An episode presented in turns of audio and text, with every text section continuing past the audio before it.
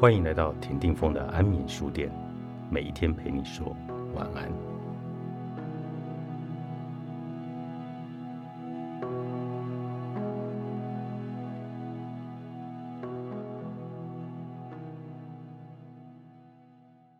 人生是借过，没有人需要伞。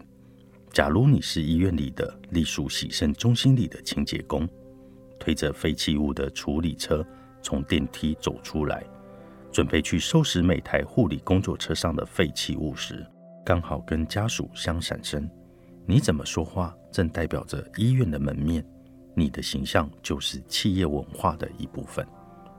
我听过对方不友善的喊着“闪啦，闪啦”，也听过爽朗的一声“请借过”。前者从内到外充满着怨怼，似乎把自己一生的不满找机会发泄在不相干的人身上；后者则是爱惜工作，把自己融入工作环境，把眼前相遇都当成是好错边。愉快的和人打招呼，他具有丽池酒店员工的气质，他就像是为绅士服务的绅士。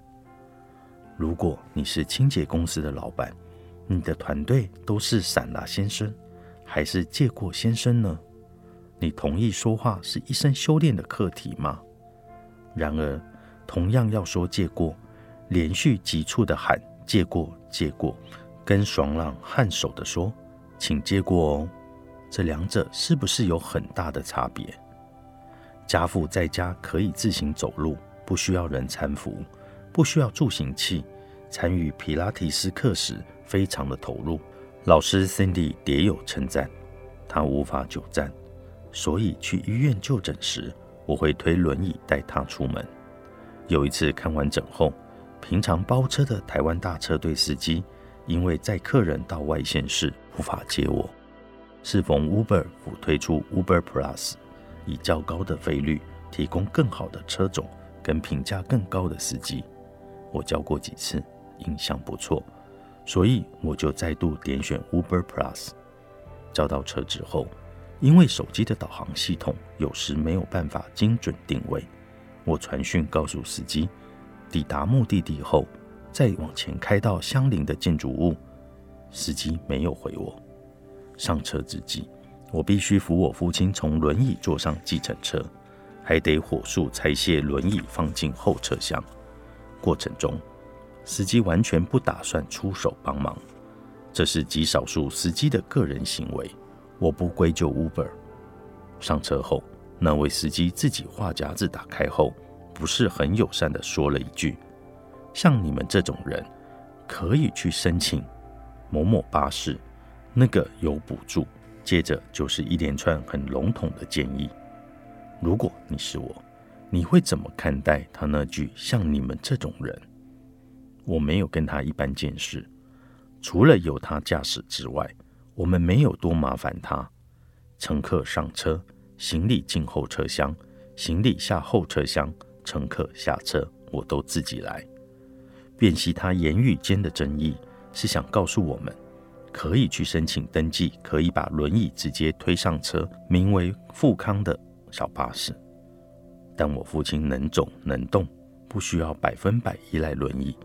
我们压根不想跟更有需要的人去抢资源，让人觉得被嫌恶与被关心的一线之隔，有时就取决于肢体语言、遣词用字跟语调语气。话说的没有同理心，就很容易让人对他的专业能力打折扣。同一天，我搭乘另一辆 Uber Plus 去芒果树四十九号咖啡店，该位司机张大哥很爽朗的打招呼，我感受到他的友善跟健康状态。他确认目的地后，我请他照导航走，他说好，展现了热情跟专业。我立刻跟该司机敲定了某个廉价的台中。古关来回行程，有的司机也会问客人想怎么走，客人说明照导航后，他却无厘头的接一句：“其实导航都乱走。”这也让人不知如何接话。前述那个不专业的司机，我拒绝评分。我不满意他的服务品质，但也不想给低分跟他结恶缘。希望哪天有人可以点醒他。我不开车，一年需要搭的计程车趟数上千次。如果你是一位懂得把话好好说的司机，我就是你的固定客人。国内长途旅行或机场接送，我就会找你。朋友问起，我也会推荐你。说话可以从跟家人练习开始，练习不要不耐烦，卸下坏情绪，换位思考。至于比较进阶的增强口语魅力跟锻炼说话的技巧，说出影响力一书都有很具体的建议跟举例。人生录影，作者杨思鹏，先觉出版。